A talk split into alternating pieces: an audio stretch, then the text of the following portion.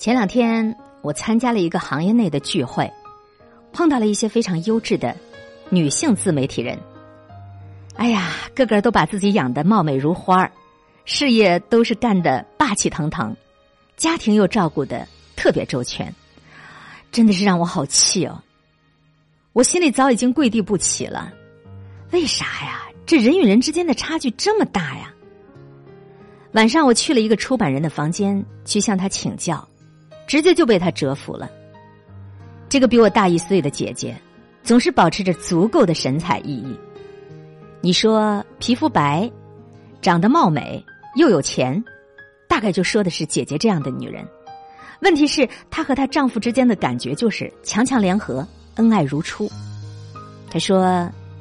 去年有一段时间我特别忙，我们家丈夫也是，但是我们无论多么忙，哪怕一周只有两个小时，能够在机场或者火车站停留，我们也会约着在车站喝一次咖啡，谈一谈彼此最近的状况。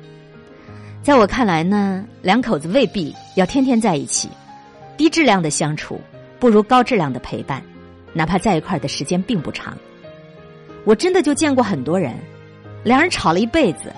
相互嫌弃了一辈子，然后也就到白发苍苍。这样的一种陪伴，对于两个人来说，那简直就是从彼此折磨，然后折磨成为习惯，美其名曰还是欢喜冤家。欢喜冤家的本质，其实是欢喜而不是冤家。但是，你有没有发现，你身边很多的夫妻，并没有欢喜，只是最后成了冤家，然后呢，他们就到了白头。你说，我们人为什么要结婚呢？除了骨子里是很希望找一个人陪伴终身，除了基本的生理需求，除了拥有自己的血脉，很多时候是因为婚姻赋予了每一个人单身的时候所没有的美好。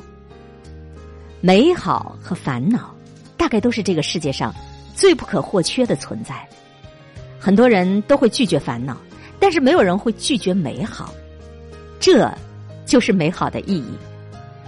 村上春树有一句话说：“对相爱的人来讲，对方的心才是最好的房子。”你有没有住进你爱的人他的心里去呢？当我们住进了对方的心里，那么到哪里都是我们的家呀。夫妻之间如何陪伴才能更加长情？不是你们之间的距离，而是用心。我曾经碰到过一个女企业家。四十多岁，和她的先生一周只能够聚会一次。原先呢，丈夫跟她都在同一个城市，后来因为工作升职，丈夫成了外地分公司的总经理，去了外地。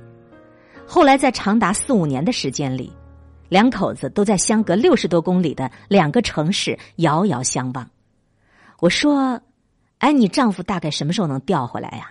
异地的婚姻真的很辛苦啊。”这个姐姐说：“朝朝暮暮的确是让人羡慕，但是我觉得相爱的人不会因为距离之远而遥远，只有不会爱的人，他才会在意时间、地点、空间。每一个快到达的周末，她和她的先生就早早的在规划着他们的约会；每一个节日之前，也都能够兴奋半宿。”每一个生日，每一个情人节，两人一定会安排的有各种各样的约会。有时间就互相打电话，偶尔就吵架，偶尔就拌嘴，也偶尔气得摔电话。但是大多数时候，他们是甜蜜的，是有趣的，是欢喜的，是时时刻刻保持热情的。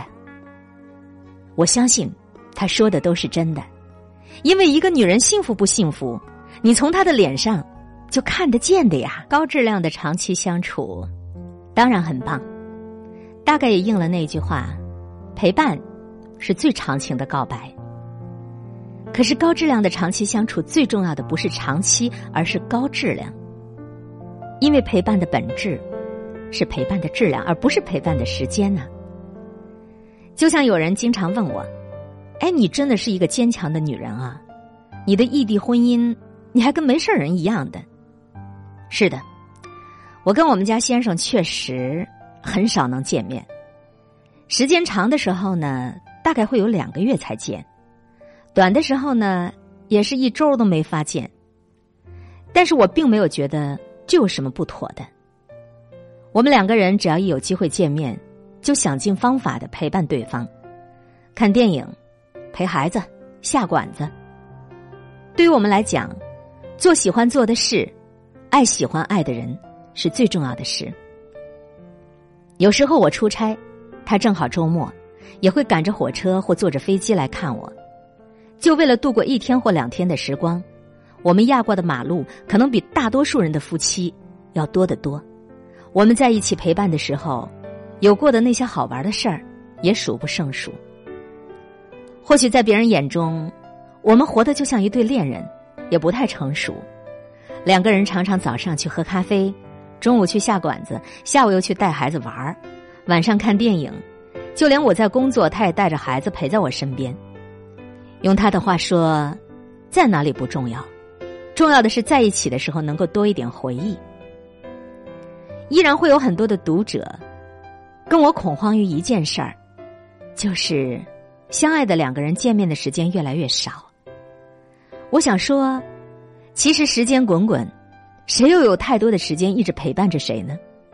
在有限的时间里，拥有无限的浓情，在短暂的陪伴里，生出长长的爱意，这才是最重要的。你和谁在一起，爱着谁，你陪伴在谁的身边，又幸福着谁的幸福？夫妻之间陪伴的质量，其实比时间更重要。不再朝朝暮暮，只求天长地久，互相保留美好。见面的时候，两个人是欢愉的；分开的时候，两个人是想念的。只要知道对方还在，以及触手可及。这就已经足够了。以上和大家一起分享阅读到的这篇文章是专栏作家谢可慧的生活观点。谢可慧的文字内容经常出现在我们的节目当中，他的这个生活观点我是非常赞同的，因为我的情况跟他是真的很相似。夫妻之间见面的时间不太久，或者说很长时间才能见面，我非常赞同他这个观点。最好的家在哪里？最好的家，其实是在对方的心里。对于相爱的人来讲，对方的那颗心，才是你在这世间最好的房子。当我们能够真正住进对方的心里，那么无论这个人走到哪里，你都在家里。低质量的长期陪伴，不如高质量的短期相处。